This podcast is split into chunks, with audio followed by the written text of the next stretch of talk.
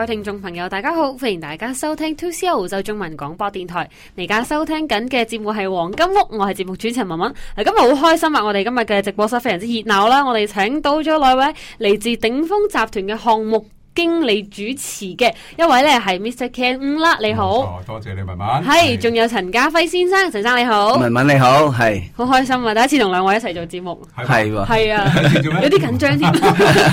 同我第一次佢， 嗯我哋我哋未做過節目，都冇好似冇做過節目。係係見得多，見得多啲嗯啫，出邊嚇。咁啊 anyway，咁啊，我哋嘅話題今日好廣闊喎。我係哋你俾個 introduction 俾我哋聽下啫，我哋會介紹啲乜嘢嘅好嘢。係啦，嗱，今日嘅呢一個話題咧，依舊係非常之豐富啦。啊咁咧，我哋就會講到嗱，關於留學生咧最中意會居住喺市中心嘅邊幾個區啦。咁誒、呃例如係 Green Square、Zetland 啊，呢一帶未來嘅發展咧會係點樣樣嘅？咁、你又知唔知咧未來嘅兩年咧會有幾多呢一個新移民嘅湧入咧？嗯咁、嗯跟住仲有一個我自己都好關心嘅問題啦。係啦，啊就係、留學生畢業咗，啊先發現我自己好中意澳洲喎，咁但係又係留唔低，咁點算好咧？嗯咁同埋啊，嗱，悉尼今年嘅呢一個建房量咧，係比往年下跌咗百分之十四啦。咁呢個房價咧，會唔會因此而水漲船高咧？咁同埋咧，兩位都會介紹翻呢一個 Green Square Town Centre 嘅特色啦。咁同埋啊，嗱，而家位於 Green Square 同埋 Zetland 嘅呢一個租金嘅參考價，又唔知咁多位知唔知係幾多啦？哇我自己好有啊好有經， 因為你住嗰邊啊。係啊係啊係啊係啊住嗰附，近啊，係嘛冇錯啦。先講個租金啦，大家好嘛？好咁既然有阿文文喺呢度已經係即係左鄰右里 啦，係我哋經冇常錯嘅左鄰右里，係經常都會係行到去嗰度啦，經常咧會出入噶啦。咁我哋講下啊喺，Green Square 嚟講個交通嘅問題啦，交通係咪好方便？你覺得係嘛？嗯，Green Square 係非常之方便啊。即係如果你住翻 Green Square，我哋而家新嘅樓盤啦，將會而家 on the way 就係做緊買埋噶啦，可以噶啦，可以買噶啦。咁但係個交通情況，每個人都會 concern 話啊，嗯行幾多幾多步先咁啊？數下都唔係好多步嘅，講步啊，唔係幾多係 meter 啊，講緊啊，係啦，冇錯，係係啊，啱啱今日先帶個客去，咁啊落嚟咧就幫個女咧，佢準備讀悉尼大學啊，真真人真事吓誒誒，今日發生，校友咁啊即刻咧係就係誒睇咗之後咧都落咗訂啦，嗯吓咁啊恭喜佢佢最重要。又恭喜你啦，咁係啦，咁啊多謝晒。最重要咧就係話佢個女覺得真係翻學好方便，仲有一樣嘢唔使咁早起身咯。啊，冇錯冇錯，係啦，嗱呢樣嘢係實實話實說啦，嗯好係啦重要。冇錯啊，嗯咁啊，所以交通方面咧，其實係距離二百米左右同個樓盤係係距離二百米左右，咁步行可能幾分鐘時間就到咗 Green Square 嘅火車站。咁而家 Green Square 火車站係四通八達，咁啊係只不過距離三公里到 CBD 啦。咁去 Central 嚟講都好方便啦。到 Central 嚟講，中央火車站你去邊度都冇問題啦，已經係冇 錯，嗯好方便嚇。係啦，同埋仲有一樣嘢咧，佢嚟新南威爾士大學就一出門口啊轉右咁啊去去嗯 Topman Avenue，十分鐘到到嚇。咁啊，如後尾我車個客係真真正正去翻悉尼大學幾多分鐘咧？原來係九分鐘到噶咯喎。仲近啲。哦直接係係係哇，係直接了當，佢都佢都唔相信啊我嘛，你戴戴住戴住錶睇下嗱，所以咧呢樣嘢咧就係話令到嗰區嘅樓市咧點解咁興旺？點解係講緊一房嚟講租幾多錢啊？哇，嗯九百蚊啊九百蚊喎兩房千二添啊，係係係係啊係咁係你係咪租緊九百蚊啊？想 問問誒，我我租緊九百蚊嘅一 半，啊 我租間房分租嘅係啦，分分租租嘅嘅係啦，係啦，分租嘅係啦，咁係即係一半啦，啦。即係佢真係係啦到九百蚊㗎啦，係啦，係啦，就我即係我嗰間唔止九百啊，啊，嗰間即係嗰間房係唔止九百我蚊。我哋嗰層樓係唔止九百你蚊哋嗰嘅，係兩房嚟嘅，其實係兩房嚟唔嘅，止九百啦，係啊，唔嗯止九百唔止㗎九百，啦。咁嗯，所以所以變咗佢租平咗俾你嘅，係啊，啊係係啊係啊益到你係 嘅啊多謝房東，啊 感謝下佢先。冇 錯，係啦，係啦。嗱，其實呢個呢，就係話，當學生真係想住嗰度呢，有時真係嘅，佢爸爸媽媽嚟到，咪女啊爸爸媽媽買咯。佢話好難租地方啊，睇咗好多幾下人去睇嘅嗯係啊喎，一睇到之後呢，仲有唔知點解呢，都未出門口話已經話租咗㗎啦誒，我心酸，listed 㗎啦，係啦，我嘅心酸你感二月嘆經歷，啊，係咯，我翻到嚟之後流浪咗幾乎差唔多一兩個禮拜啦，冇地方住，冇地方住，周圍去寄人籬下，係啊啊咁啊，跟住酒店啦，朋友屋企住暈晒，跟住之後去睇樓哦，去誒排隊係嗯成成間屋係滿晒嘅，真係。冇因為錯幾嘅十。人喺度睇一個單位係啊係啊幾十人，轉頭再聯繫翻個 agent 就話誒冇意思冇咯哦已經 list 咗啦，OK，已經嗯嗯，嗯即係即係好難講。所以如果做誒、呃要做租客嚟講咧，你就記住一樣嘢，除咗你話你負擔得起一件事，但係你租唔租到樓又另外一件事喎，係嘛？嗯冇錯咁你要審冇核啦錯嚇，係經啊過啦，你要快者得咁，可能你話價高者得都唔定，咁變咗好似而家 silence auction 咁啊，租樓都好似係變咗好似價高者得喎，而家係啊買樓喎係係啊租樓都要較高先得喎。咁啊，所以變咗我哋咧誒，我哋咧嘅嘅期望咧都係誒每位朋友都能夠可以居者有其屋，咁變咗可以另外你供樓同你租樓嘅價錢係差不多嘅時間，係啊係，嘛？嗯咁你就變咗你供下供下就係自己係啊，嘛咁啊變咗係一個化算嘅一個。地方嚟嘅，佢佢佢佢一個供同埋一個你去供樓，你話俾租金咧，咁你大家要諗諗呢個問題啦。冇錯。其實一個租金嘅诶增值咧，當你係講緊一個兩房千二蚊嘅時候咧，你諗下一個月四千八蚊淨係收租喎。咁你收租如果個利息好似而家啦，诶轉新財長佢唔加息嚟講咧，咁啊變咗咧，嗯大家嚟講有數圍嘅喎。嗯阿阿 Ken 哥成日講有數圍啦。有有數數 為圍。咁啊，如果你嗰、個呃收嘅租金係打個和，或者係甚至乎多過你供樓少少咧，啊哇！如果呢個樓盤係個價錢係咁咧，你已經長遠嚟講加埋佢個 equity 嘅增長啦，嗯即係 capital gain 啦，咁、所以你一定已經有一定嘅回報啦。嗯尤其是好嘅地方嚟講咧，真係唔憂埋，因為第一樣嘢供求曲線嚟講咧，而家嚟講你講緊係 Green Square 咧，啊除咗譬如 m a v i c 咧就嚟起埋嗰最後嗰期，跟住就 Beach Hill 呢一期起完之後冇噶啦，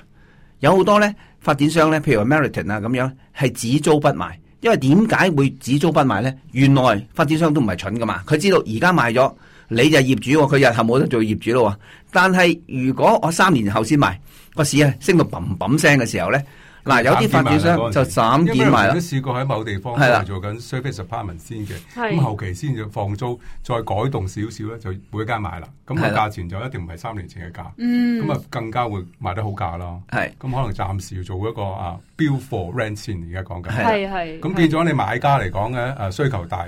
就係就係 supply 少啦，供應量冇錯。少咗啦嗯嗯。咁啊買少見少，你想買咧就更難啦，將將會都係。嗯係係咁呢啲亦都係誒大發展商嘅即係策略性問題啦。譬如話，如果你細發展商做唔到嘅，因為你細發發展商唔夠錢啊嘛，你你租晒出去，你諗下收翻間屋翻嚟，真係要裝修，真係要重新打造咁滯。咁嘅時候，個浪要執翻晒佢啦。咁、如果你係一個有實力嘅發展商，譬如好似 Meriton 啊，好似 Bridge Hill 啊，或者好似 Littoral 啊呢啲咧，啊，佢自己本身咧有一隊團隊係自己嘅建屋團隊，即係唔係喺外面請人嚟建屋。咁嘅時候咧，佢只係派啲人去啊，執翻好佢，整翻好佢，咁啊已經可以高價高價。而沽。咁嘅時候咧，佢第日嚟講。賺埋你個增值，仲有喎而家已經收緊你哋啲學生哥嘅租金噶啦，收得唔少噶啦，已經冚晒佢嗰啲息口啦。係咁所以嚟講咧，而家嚟講咧，係揾到個好嘅位置嚟講，即係勸勉大家有能力有實力嘅咧，入貨啦，係啦，係時候啦。係時候，因為 誒、啊當當通常咧，就樓花嚟講有個好處嘅，又並非話馬上要 settle 啦。嗯咁好多誒、啊錢銀上啊，或者係財務上可以慢慢去管理一下，可以先俾十個 percent 定金，然後九十個 percent 咧到完工嘅時候先至至 pay off 嘅。嗯咁變咗你個情況有年幾，但係至少呢個樓盤係誒呃二零一二零二四年嘅十月左右咧係就收樓啦。咁佢距離而家嘅時間十四個月左右啦，咁相當好嘅充裕嘅時間，俾啲啊買家都可以啊重新重組嘅呢個財報，可以到時可以馬上 settle 就最方便啦。冇係嘛錯，嗯係啊，同埋如果係到期時嚟講咧，如果息口係慢慢回落啦，如果通脹係控制到嘅時候，息口慢慢回落啦，新財長佢想做得長嘅，一定會做翻啲好戲嘅嚇，啊會會會可能起碼有一樣嘢佢唔加息。唔加息先啊啦，未必要減息，哦嗯唔加息即係 hold 住，啲人咧就會信心嚟啦。咦，唔加咯喎，見到頂咯喎，咁就會嚟嘅。如果唔係咧，你同我都係大家都未到見到頂，或者大家喺個隧道都未未未見到光，未見到盡頭，啊有曙光咁就會拗晒頭，究竟係定唔係咧啊冇錯？但係如果見到已經唔加，唔加得兩三期。嚇兩三個嗯月，人哋就知道，咦，應該息口喘定咗啦，或者因為誒、呃通脹回落啦，嗯咁開始減少少息咧，啲人就湧上去嘅。但係如果我哋嚟講動足先機，透過黃金屋呢個節目啦吓，嗯梗係講俾冇錯聽眾朋友聽啦，你唔好去後知後覺啦，你要先知先覺啦。係贏咁咗起如跑果時啊嘛，幾時都咁講。冇錯，呢句正經 嘅贏咗起跑啊贏咗起線，啊大家記住係啦。咁啊，，你當你了解呢樣嘢嘅時候咧，你入市早少少，咁你已經先拔頭籌。第二樣嘢啊，人哋一窩蜂去嘅時候咧，嗯係又買，唔係又買，貴又買，平又買，你想揀都冇得揀。而家仲有得嗯選擇，冇錯係啦，係啊，仲有幾個誒好單位可以俾佢選擇，可以考慮。但係如果當佢到到一窩蜂嚟嘅時候咧，好似你去租地方住咁啦，唔好問幾多錢啊，租落咗先啊訂啦，到租門啊咗口先我已經講。就話我要租，但係都已經講唔知，都已經係係啦，too late，嗰啲未上，佢已經 send 電係話我租啊，俾定半個月同埋已免經租啊。靜雞雞加咗加錢。咗啊，係啊，係啊嗯咁所以變咗租租租務嗰方面嘅睇，大家睇到好好火熱啊，個個都係啊爭住去租嘅情況之下，因為誒、呃、樓房亦都短缺，你唔係咁多人放出嚟租嘅，其實都有啲人買咗係自住噶，唔係一定放租噶嘛。嗯嗯除非你 service apartment 啦，咁 service apartment 又貴啊，嗯你 daily 計噶嘛，嗰啲係唔係話月月租或者係一個星期計咁，可能一一一日兩百蚊你租唔租啊？咁樣點租 嘅係嘛？即係差唔多啦，七天都千四啦，係啊就差唔多。咁如果係啊租金咁高，service 沙巴人會提升個租金㗎啦，係啊嗯每二百蚊賣租俾你啦，係嘛？咁一樣提升之後咧，咁一個好介紹咧，咁啊講翻我哋嘅樓盤嘅內涵啦。內涵梗係要啦哇，Ken 哥呢個你講下內涵啦，呢你個內涵最有內涵嘅，你咪講內涵。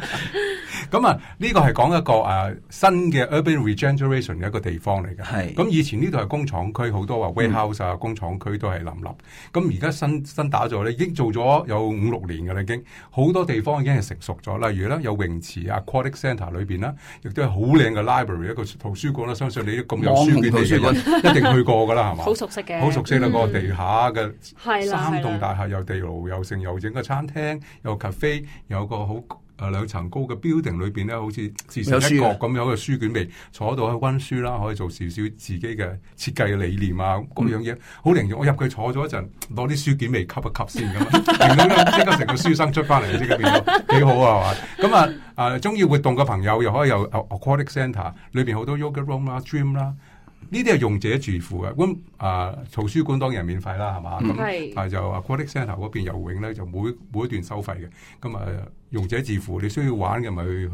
去玩咯。咁有咩好處啦？對個樓盤有好多好處嘅，因為相應嚟講個管理費就好低啦。嗯因為好多朋友知道買咗樓之後做住 apartment 喎，哇！第一件事管理費幾多錢先嗯係係嘛？係有啲貴到係幾千蚊個 quarter 嘅喎、嗯 c i t y 好多都係幾千蚊個 quarter，咁無論大細、大房、細房、一房、兩房都係幾千蚊開始。如果大嘅單位可能五千蚊一個 quarter，咁呢度咧誒一房咧又從六百至九百蚊開始，係好好合理嘅價錢。咁當然啦，個樓盤下邊亦都有誒、呃上面有個空中花園啊，俾你少少嬉戲啦。咁下邊其實喺 Green Square 話明，Green Square 就一定好多綠草如茵嘅地方啊。係啦咁不停咧可以有放狗哋咯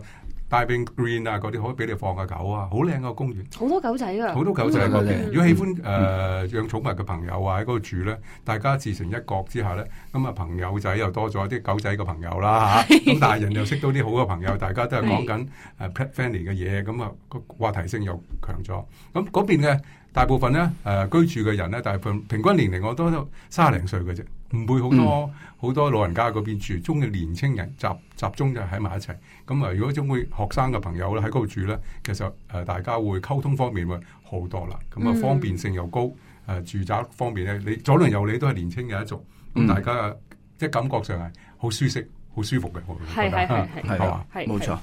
咁啊，仲有一樣嘢咧，嗱，今日女子世界盃啦啊，吓，冇就係錯澳洲隊出戰啦。咁其實咧，Green Square 仲有個圖書館嗰度咧，有個好特別嘅地方，一級一級去樓梯咁咧。夜晚咧，其實佢係落咗個幕出嚟咧，係投射，咁所以可以大電啊，live 影咁去睇電影 live 睇電睇影。電影，可能今晚播世界盃啦，今晚播世界盃啦，係啦冇錯，今晚寫咗噶啦，已經喺門口，有個係啊 notice 世界盃嘅㗎 notice 噶，所以啊如果想睇世界盃，今晚去 想感受嘅 氣呢氛，啲氣氛就去嗰度啦。唔使去，唔使去，唔使去 pop 嗰度睇啦。係嗰啲地方睇書卷味重啲，但係又可以睇到啲年青人左鄰 右里啱傾噶嘛，大家最緊要冇係啦錯啦，佢係啦 pub 你咗唔啱你啲年青人嘅係嘛？傾傾唔到偈，pub 太啊嘈啦太嘈啦，嗯因為嘈啲話話，嗯係咁啊啊變咗。除咗呢啲呢啲情況之下咧，Green Scale 打造咗好多不同綠類型嘅綠綠化嘅地方，係係而且佢係如果相比嚟講，喺 Barangaroo，大家都知道 Barangaroo 嘅新發展區。咁大家相比嚟講，政府打造嘅嘅錢咧，估都估唔到。Barangaroo 以為係一個豪宅區咧，會打造咗好多錢落去啦係嘛，政府 cover 咗落去。嗯嗰度一百一十億，但係呢個 Green Square 咧係打造咗打造咗一百三十個億落去，即係政府係加咗成個州政府所有 council 都擺咗好多資源落去啦。咁其其實買買物業咧，其實最重最重要就話政府有咩係基建擺落去嘛。咁嗯有乜好處啊？係回報同埋個 resale market 會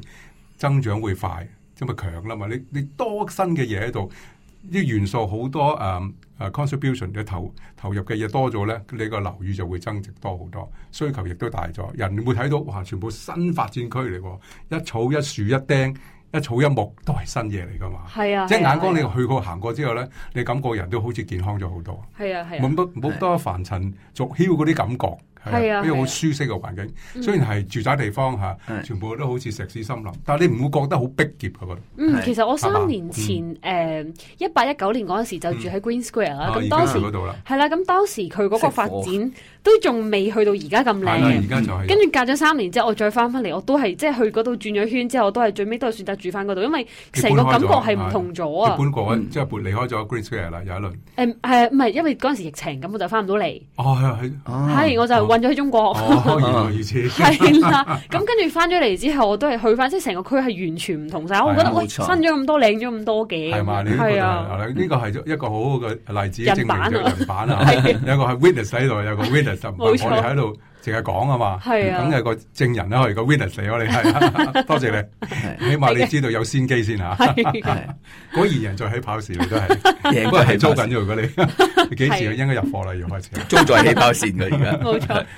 Ken 哥想問下啦係，喂，係其實係 Green Square 啦，人哋會覺得好，即係有啲話究竟喺邊度啊？包含咗邊幾個區啊？嗯，同大家介紹下好啊。好係啊多區份嘅其實嗯 Green Square 其實包含咗啦，嗱，譬如喺 Setland 嘅範圍之內啦，亦都有 Green Square 嘅一個一個 Alexandra 啊、嗯 Roseberry 啊嗰啲大嘅地方咧，出現全部一個框框啊喺度 Alexandra 啊。誒，仲有個叫做 Bay Bacon Fields 嗰度啊、嗯 Roseberry 啊嗰啲地方係，屬於 Green Square、Waterloo 啊，都屬於 Green Square 一個大嘅範圍啦。嗯咁點解打造咗佢咧？因為全部咧，佢一次即係有個規劃性去一步一步去改咧，咁你變咗所有嘅周邊嘅嘢咧，都係好新鮮同埋好好好有現代化嘅感覺。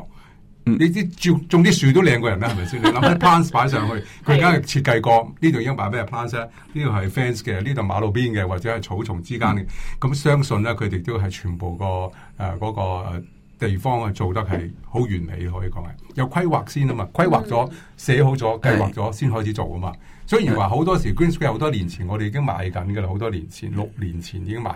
咁嗰陣時就未開始，即係規劃緊，講緊有 library 啊、圖書館啊係係係係，誒有泳池啊，誒有個有個草叢啊，好多不同類型嘅嘢，但係未見到啊，啊我真係睇住佢哋起喎，啊睇住佢大係啦，係啊，嘛睇住佢大。 即係就係咁解啦，所以變咗我覺得係誒嗰種感覺咧，係好似自己親生仔咁樣。 哇我都我都係睇住佢大喎，一六年前已經開始賣緊嗰邊，即係第一期好多嗯好多另外發展商去做嗰啲嘢咧，都已經講緊呢個項目係非常之龐大，因為政府係真係打咗擺咗好多資源落去，好難得嘅呢樣嘢，真係。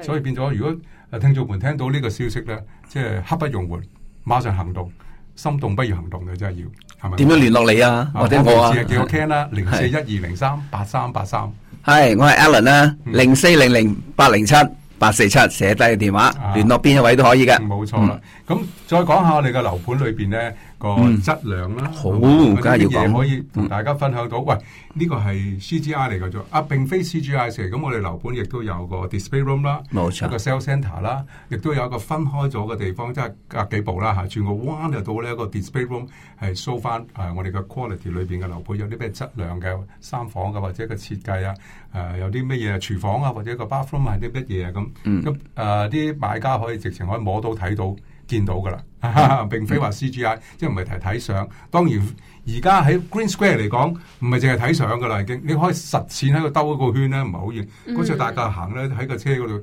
慢慢咁兜啊！呢度個泳池好靚喎，哇！成個好似紅磡體育館咁樣變 咗，係嗰個外表，係外表好用係啊係啊小型紅館小型係啊嗰個係啊嗰個嗰個 size 係咁樣 size 斜係咁斜地㗎斜嘛斜。地係啊係咁啊啊，，所以變咗佢哋唔係一個普通嘅 aquatic centre。以前啲 aquatic centre 咧，感覺係比較係老氣啲咯，個設計。係啊佢哋嗰個設計係比較新穎係啊咗，係同埋佢嘅裏邊嘅內涵有好多不同類型嘅運動都可以喺嗰度做。嗯冇錯咁，我覺得誒、即係你睇到佢嘅打造個誒、個 planning 咧，用心係好仔細嘅，好仔細好仔細，並非話馬馬虎虎咁做一個 plan 出嚟。嗰啲因為佢做 Waterloo、Roseberry、誒 Alexandra，咁你 Statland、Baconfield 咁所有嘢佢都已經係要 plan 好晒，應該做啲乜嘢落去，唔係話求其啊塞啲落去塞啲落去，唔係啊嘛。政府係有規劃性嘅嘢擺晒落去。咁同埋佢哋自己做做做所有個項目之前咧，都要求個發展商咧有一定嘅實力嘅。咁而家講翻我哋嘅發展商咯，好嘅要講唔係啦嗱，啊咁簡啊單喎、唔係咁簡單，攞好多獎。攞好多獎嘅，因為佢係亦都有過去、現在及將將來嘅一個項目啦。佢過去嘅咁喺我哋嘅近 Green Square 嘅 Mascot，亦都有一個誒好、大型嘅項目已經做好咗，有成四五百套嘅 apartment 已經 settle 晒。我都曾經帶過下去睇過，咁知道佢啲料咧，即係啲咩料啦啊！ 啲料係實實在在係好嘅，嗯即係做得係非常之精緻，同埋用料係上乘嘅，同埋收樓嘅時間 defect 係好少嘅。咁呢個係佢嘅業績之之間。咁講法豪宅區亦都有啦，係嘛？豪宅區響 Milsons Point 啦，嗯 Milsons Point 嗰個就得獎啦，嗰、個設計大獎啦，攞咗個一個 award 嘅，能夠開設計一種豪宅嘅感覺。我亦都帶過人上去，佢頂樓嗰度睇過喎。係嗰度時賣緊其實唔好貴喎、嗰時賣緊好多年前睇嗰時賣緊個豪宅係四啊唔係七百幾萬啫，係係都唔過千萬，唔過一千萬。咁 Business Point 一個四房加兩個 study，好大個，成三百平方嘅個豪宅，即係頂樓嘅 top floor 嘅。佢唔係 penthouse，佢係 top floor，但係冇兩層嗰度好，唔使行樓梯嘅。咁啊嗯面積好大。咁佢做嘅嘢咧，除咗係誒大眾化嘅價錢咧，亦都有高尚嘅一啲單位，亦都有做過。所以佢佢唔係話一定係做豪宅，但係佢做嘅設計咧係以一個好好精心嘅設計去做係，估不論係平與貴都做得好。當然用料如果你係靚嘅，梗係靚啲嘅貴啲嘅料啦。咁如果你話一般 Green Square 嚟講，你如果睇嗰啲料咧，你亦都覺得佢啊物有所值嘅感覺。係係嗯，冇錯啦嚇。嗯嗯咁仲有你話誒、呃你如果知道嗰啲户誒户型咧，即係我哋嘅 layout 啦，誒 Bridge Hill 嘅呢個我哋嘅房型啦，有個好特別嘅喎，有個叫做 multi-purpose 咧，係一個係即係可以好好彈性處理嘅一個新嘅設計一個一個一個概念概念嘅。例如佢好似 multi-purpose 咧，佢可以做到啲玻璃門俾大家嘅。係咁可以好彈性嘅。你開咗個玻璃門咧，咁你空間感會大咗。你如果間好 solid 嘅 partition 嗰個房間咧，你感覺好似啊封咗冇冇採光啦嘛，你感覺好似空間感咪窄咗啦。佢呢個係好特獨特一個設計啦。雖然係一房加個 multi-purpose，咁呢個 multi-purpose 咧，你可以採光夠咧，咁你可以彈性可以做書房啦，又或者你自己個 guest room 啦，甚至乎你日頭可以做個啊。乜房 home 啊？你唔可以做間工作室啦，我諗如果俾我會做茶室，做茶室。係請人上去飲茶，係啊 你中中意整茶道嗰啲噶嘛？哇！鍾你意飲好有研究茶噶， 好有研究咁攞個壺浸熱佢先浸嗰啲啊，嗰啲啊。咁呢個可以啦，絕對可以嗯啦，呢個可以啦。所以變咗係 multi purpose 嘛，你喜歡點做都得，係冇即係好錯，彈性嘅。嗯咁呢個情況之下咧，令到個買家覺得誒、嗯你你知道嗰個設計嚟講咧，令到個單位咧係有誒、呃不同嘅效果。你可以買嗯啲 folding black 啊啊啲床咧封封咗上上邊咁，即係頭啊摺疊式嘅，疊疊式用咁嗰陣時就封係啦落嚟，落嚟，好似機嗯關咁係啦樣係啦，平時收起佢嗰種冇錯咁你個空間感會大咗嘅。咁你哦嗯主人房啊，梗係會有誒係有自己嘅床啦，但係佢亦都整咗個衣櫃啦，有埋誒衣櫥喺度啦。咁視乎你點樣誒運用啦，咁你係可以用買啲家私係設計到誒適合嘅自己用嘅嘢咯。咁係你可以彈性處理嘛，最主要就嗯，冇錯冇會好舒錯，適咯。你咁講會，咁咁你自己可以諗到呢啲單位又唔會十分貴嘅，咁低於九十萬至一百萬之間。係咁所以變咗，如果真係有興趣嘅朋友咧，千祈怠慢啦，馬上電話聯絡我嘅 Ken 零四一二零三八三八三。我係 Alan 零四零零八零七八四七。冇錯啦。咁講到呢度，我哋輕輕唞一唞先，好聽一聽聽下廣告。會嘅説話先係啦，啊轉頭翻嚟繼續有黃金屋，轉頭見。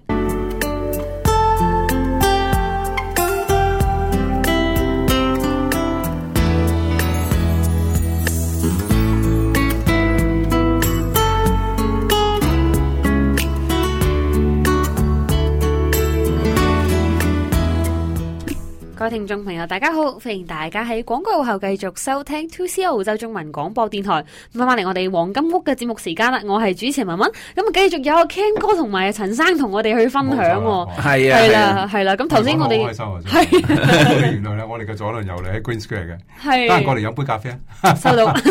即刻安排。即係安排下。係好啦係，我哋有個新嘅誒一個環節咧，同大家推廣下，就話嗯我哋星期六咧有一個新嘅一個誒聚會嘅，啊係。就就係大家同樂日，同啲咩同樂日咧？同我哋嘅誒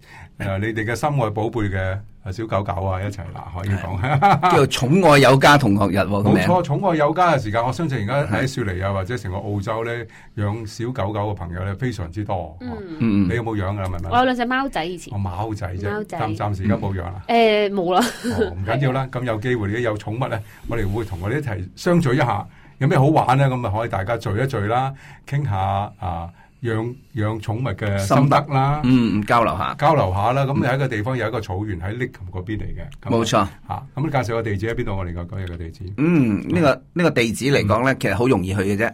你可以搭車咧，如果搭，不過有寵物嘅通常自己揸車噶啦。係係係。咁咧就你係誒、呃去到喺 Auburn 咧，一落嚟少少，佢有個地方叫 Botan Botanica， Botanic 咁啊你啊就查誒呢個搜索搜尋嚇、啊 Google Map 就可以揾到啦。入到嚟 Botanica 嘅時候咧，咁你自己本身嚟講咧，就我哋係喺靠近邊邊咧？我哋係靠近 Ben 山嗰邊，咁你就會揾到一個好大嘅公園。而呢個公園嚟講咧，就係、我哋嘅啊嗯，地點啦，舉行嘅地點點啦啊？。地點啦？仲有一樣嘢，佢有寵物障礙賽喎係嚇啊有我哋有會啲設計嘢咗玩。啲朋友一齊帶自己嘅寵物過嚟咧，嗯可以有啲誒遊戲同啲寵物玩嘅。如果冇錯得獎嘅小狗啊，或者係寵物咧，有獎品嘅喎。係啊邊個叻嘅？Jump and sit 咁或者 running 咁，我哋攞啲 pick up 啲嘢咁。因為我係自己冇養狗嘅，係係咁但係我見到而家啲小狗狗咧就好趣致同可愛，即係好似公仔咁細隻嗰啲係啊啊，白係雪啊雪啊，有啲毛芝毛啊娃娃嗰啲啊嘛，你你亂亂你啊，咁好 Q 嗰啲咧，隻眼啊蒙下蒙下嗰啲。以前我好驚狗嘅，其係實我細個係嗯嗯，咁啊俾狗咬我啊你，係啊，冇錯啊，呢個係新事嗯嗯嚟，一個好壞嘅經驗啊，要亂針咁啊咬到。哎呦，咁所以變咗誒嚟到澳洲我仲好驚狗嘅。咁係係。 咁而家見到啲好得意、好可愛、好趣致嘅呢啲狗仔咧，真係真係會摸下佢到，敢摸佢咁啊啦。改變咗 啦，其以前實遇到搞我係好 驚，係走開嗰只嘅。而家澳洲無可否認就係、誒、養寵物嘅人咧好有愛心嘅，真係真係真係當自己屋企人咁嘛，part of the family 噶嘛，變咗係、即係自己屋企人嚟，係影相都抱埋佢哋一定嗯係，family photo 一定有佢哋份噶嘛。係係啊係咁所以變咗，我覺得如果朋友喜歡參與呢個活活動咧，絕對歡迎同我哋報名喎。咁我哋嘅電話係零四一二零三八三八三入面自己話 Ken，嗯係或者係打電話零四零零八零七八四七嗱，如果你有寵物，尤其有狗狗啦啊狗仔啦，咁你想帶埋嚟同其他有狗嘅鄰居朋友一齊玩，一齊去參與呢個競技活動嘅時候咧，咁啊好好啦，仲有佢有一個寵物美容。是院喺度有美寵物美容師喺係現啦，會場，講解會下同啲狗係點去，不單止美容啦，點樣清潔啦，或者有需要啲有啲咩護理啊，咁有時佢哋有啲咩發炎啊，我哋即係會有啲病痛啊，咁點樣預防勝於治療啊嘛？幾時都咁講啊。係冇錯係係咁如果你你哋冇，你有兩個貓都知，有時啲貓有啲病嘅，你都心掛掛㗎嘛。係啊係啊係啊，係嘛漏夜打車去。咁啊心靈嚟醫院咁咪啊咯，有時真係好似 emergency 啊，去 去去去去急症都唔定噶嘛。係啊咁係啊所以所以變咗啦，我就都會同個誒即係寵物嘅治療師啊，或者保養嘅啲狗狗有啲咩需要啊，有啲新入門噶嘛，啲養狗嗯人哋玩我又玩咁，係又唔知訂嘅噃，有啲又會係啊覺得係誒嗯，佢人哋玩好玩咯，而家買只狗仔都唔平嘅喎，一係啊萬幾千蚊嘅喎，係啊，嗯要噶，好貴嘅喎。以前話好似誒喺 Westview 見到啲狗仔，咦一千幾百嘅啫喎， 哇我唔知原來我話而家七千、八千、一萬都有喎。係啊係啊，而係家咪越嚟越貴。咦，犀利，升嗯十倍啊，升咗。嗯！嗯嗯，你阿媽好似嗯樓都冇升十倍啦，佢 樓都升狗夠，啊，升 十倍，呢你諗下 係嘛？個好係第啊係啊，係嘛？冇你幾錯年唔會升十倍啫，升一倍、兩倍都 OK 啦，係嘛？啲好巴閉啦。係啊係啊咁所以變咗，如果聽眾們聽到呢個呢個信息咧，希望大家可以誒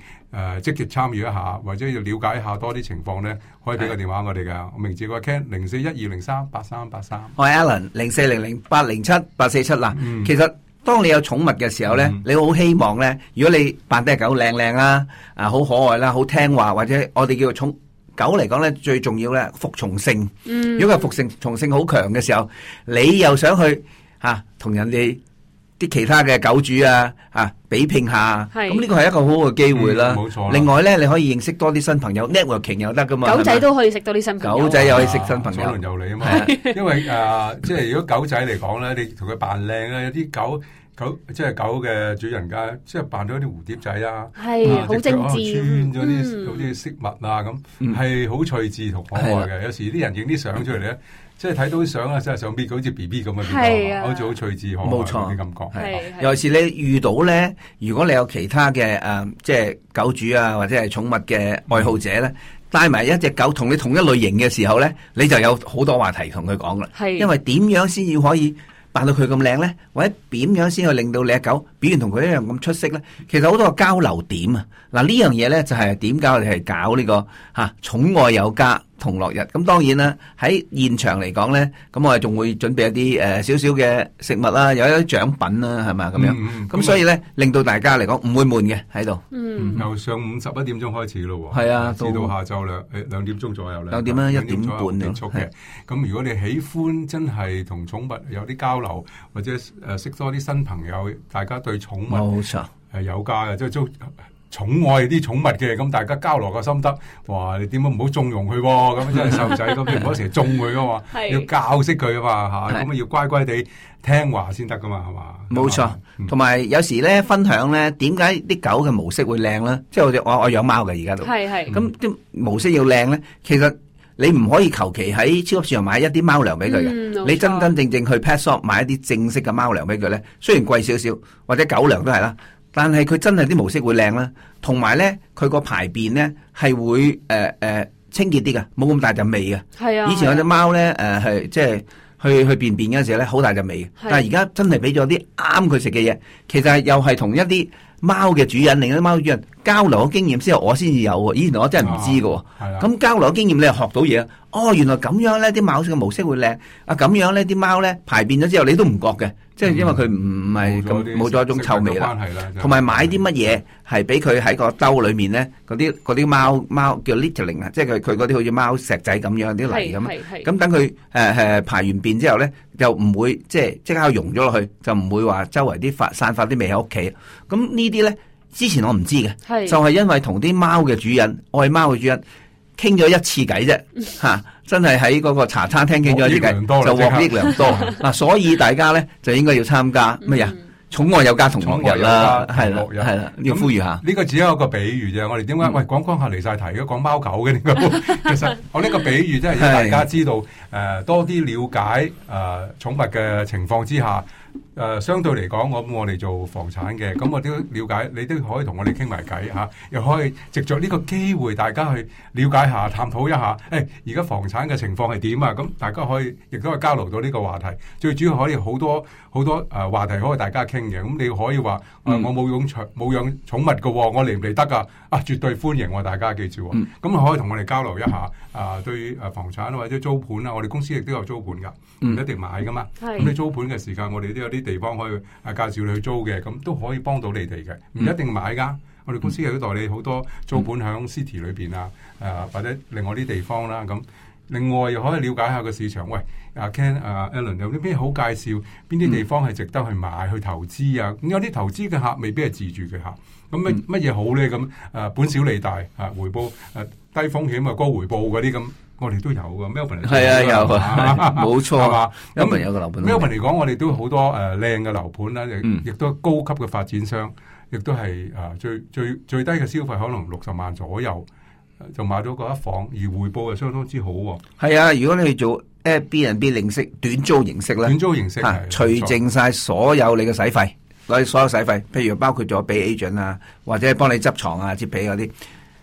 你係有十至十二個 percent 回報，哇，好強好強。好強嘅，啊好多時都因為唔信而家 Melbourne 有啲嚟人啊講一個個情況咧，就話係因為點解今日啊你個誒黃金屋嘅主持出咗去咧，唔翻嚟咧，又話去咗 Melbourne 出咗差就係係咁出樣係。差去 Melbourne 啊嘛，帶咗客去。係咁所以今晚我哋就補償。咁佢亦都係好強調一件事，話俾我聽咧，就話 Melbourne 嚟講個啊誒回報率係比任何地方高嘅，嗯，因為佢誒、呃 Melbourne 嘅城市嚟講就係好多旅遊業嘅，嗯，即係好多不同類型嘅大嘅 event 喺嗰邊舉行噶啦。你熟悉嘅 tennis 啦、open 啦、係 formula 啦、係 Melbourne club 啦，冇咁錯，所以變咗好多不同類型嘅大嘅 event 咧，已經喺度舉行。咁嗯換言之，帶動咗好多旅遊業，亦都做工嘅人 operate 呢啲誒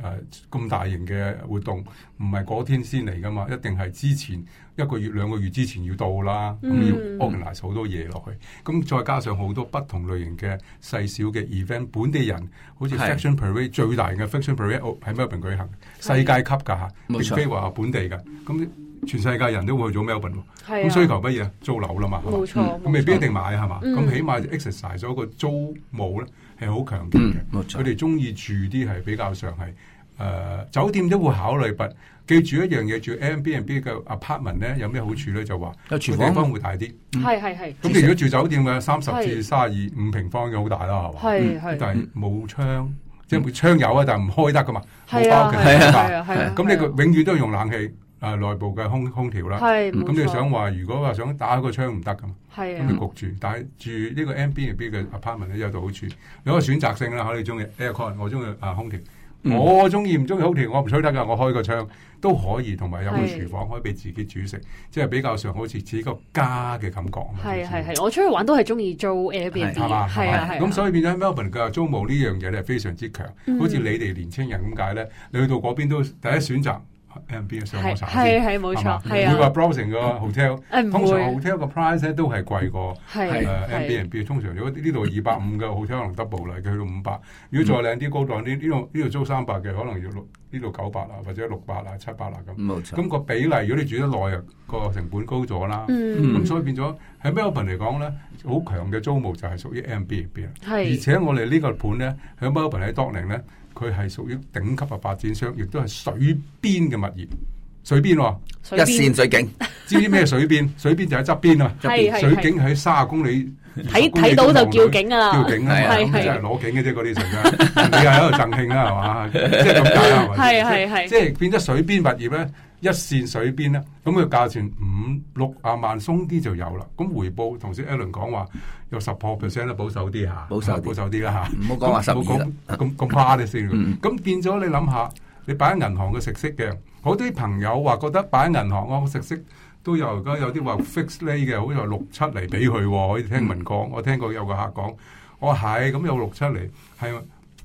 佢話冇風險喎，咁我唔使交咁多管理費啊，諸如此類啊，嗰啲諸如此類。咁我話但係你 係要 cap- capital growth 增值驚咧，嗯你你係停咗度嗰度，你擺一年，咁你個你個本金可能係貶值咗喎，你記住。係係係啊貶值嘅喎、你呢錢擺喺銀行啊，人在天堂，錢在銀行，唔係你噶嘛， 係嘅好犀利呢句，嘛？冇錯咁所以變咗永遠都就係咧，你喐咗佢咧，你你買咗個實業啊，唔係物業係實嘅業務啊，一嚿磚頭啦，可以講係，我哋嗯叫簡稱磚頭啦。係咁你起碼嗰嗰樣會 exercise 到一個增值噶嘛。咁你另外有租冇租租金回報 cover 你嘅 repayment，當你係借槓桿原理，我借一半啊，借三十，咁你個息口唔會好高，一定係冚到。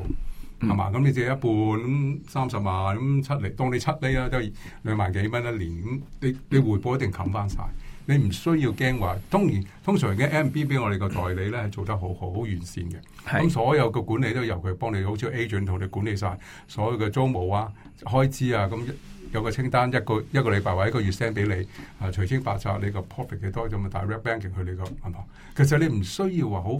好好煩，哇咁遠我喺 Sydney 住嘅嗯喎，點解搞到去 Melbourne 啊？咁咁可能要去一次睇下盤嘅，咁都需要嘅。因為係 Melbourne 啲嘢好好食嘅喎，你係哋有機會啲聽眾們睇到嘅，我哋帶你去 Melbourne 一日遊都冇問 題嘅喎，咁啊參觀下啲風土人情啊，嗯同埋嗰邊好多人唱 busking 嘅，好好多係啊歌係啊係啊，聽到好嗰邊中意係啊，好中意好 Melbourne，有好有藝術嘅色彩冇嗰錯啲冇錯文化之都，係嗰啊，啲 cafe 啊，就算一間好細嘅一個門口 take away 嘅地方都整到好有特色㗎，你淨係攞走啫，冇得坐㗎。咁嗰嗯，嗯間 cafe 已經好特色噶咯，已經嗯咁有好多鋪頭嘅裝修啊，係 係與眾不同嘅。係你睇 Melbourne 啲樓知嘅，哇！啲嗰啲 shape 咧係與眾不同㗎，嗰啲 architecture 嘅完全同 Sydney 唔同，我細個未識得澳洲嗰陣時就已經知道 Melbourne 啦。係咩？係點啊解咧？嗯誒唔記得當時好似有啊首有一首歌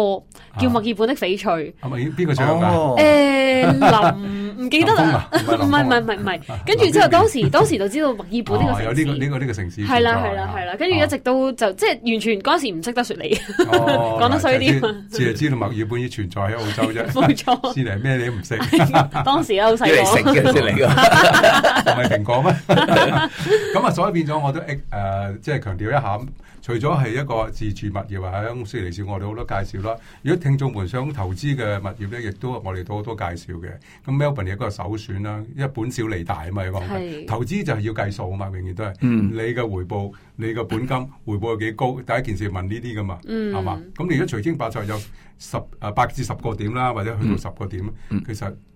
係咪好好嘅回報啊？你已 係經係係。所以變咗係啊而家好簡簡而清嘅啫，因為而家有 internet banking 噶啦，你唔需要下下都 agent 收錢噶嘛係啊，transfer 就搞掂噶啦。以前可能繁複啲，以前未有咁咁咁多互聯網嘅嘢可以 connect 到咧。咁而家呢個世界全部都係都冇 cash 噶啦，全部都係 transfer 噶啦，係啊係係嘛？唔需要即係咩文件都喺網上簽，嗯係嘛？就算你簽合同都可以，你個人喺香港去買個物業都可以，anywhere 都可以簽到合同噶啦。咁你唔需要話即係。誒好周居勞動啊，去到跑到去 Melbourne 啊，哇搞搞大半日一一兩日先翻得嚟嘅，咁即係係係費時失事，唔係咯，而家係好方便嘅所有嘢。係係咁啊，所以變咗，我覺得誒、呃如果你買豪宅嘅，嗰邊亦都有靚嘅好嘅豪宅，都可以有好高層啲嘅水邊啊水天一色嘅，可以講係。嗯，咁可以自住，可以到度假村啦。仲有好處喎，如果你中意買個物業，可以又話啊，我想有個我有船嘅喎，咁去碼頭啊，呢、個可以可以 entitle 你可以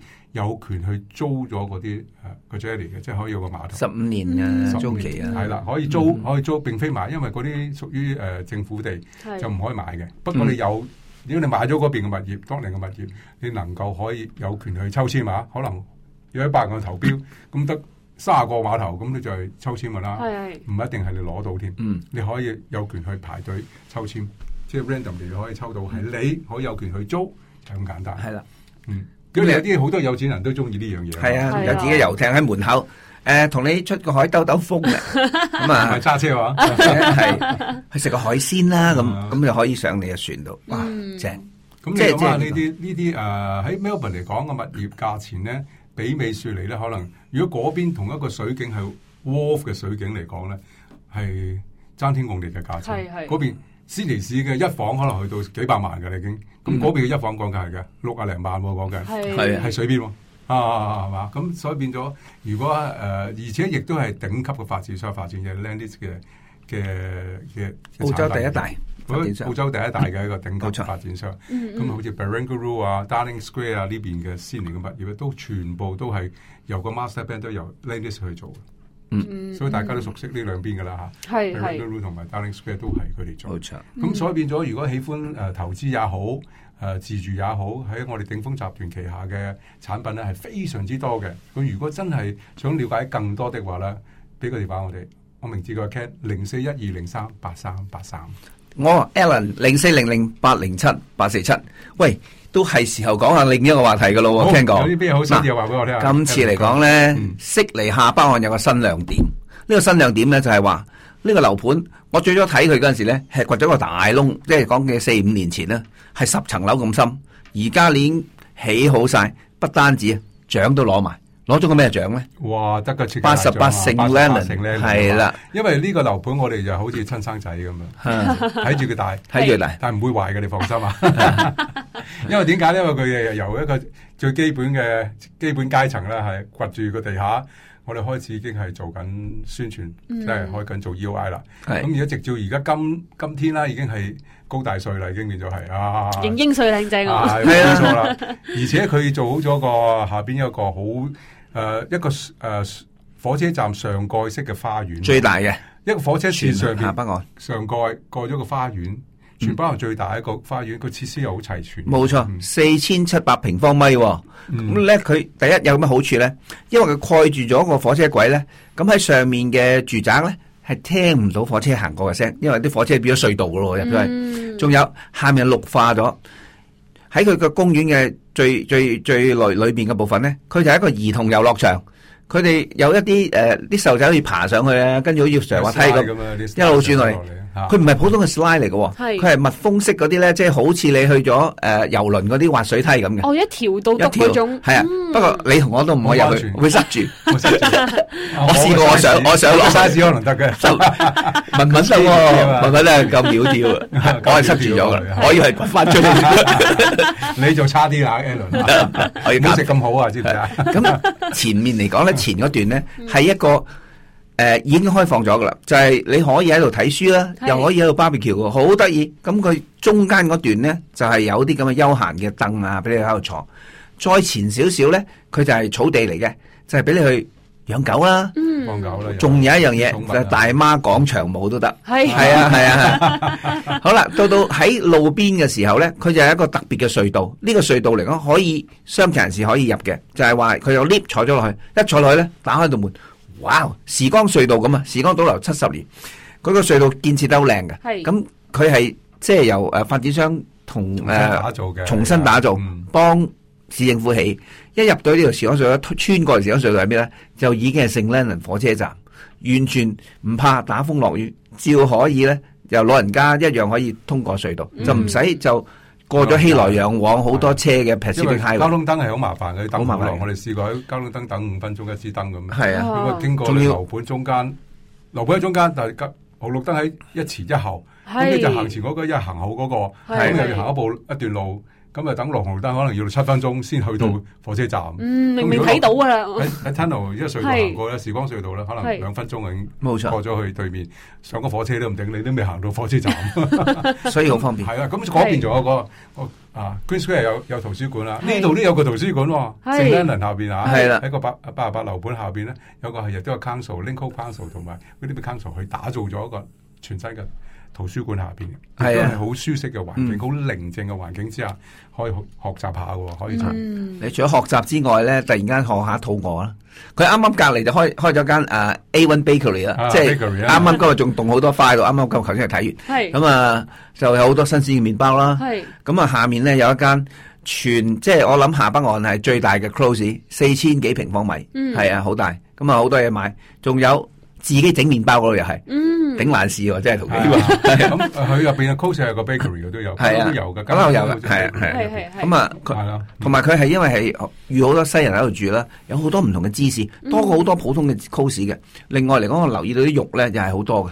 即係嗰啲嗯好所以咧齊全，好齊全。你嗯你突然間少少係食嘢食唔夠喺，就即係可以喺下面買上去食。少係所以我喺嗰度住方咧，便抌咗個雪櫃就得㗎啦。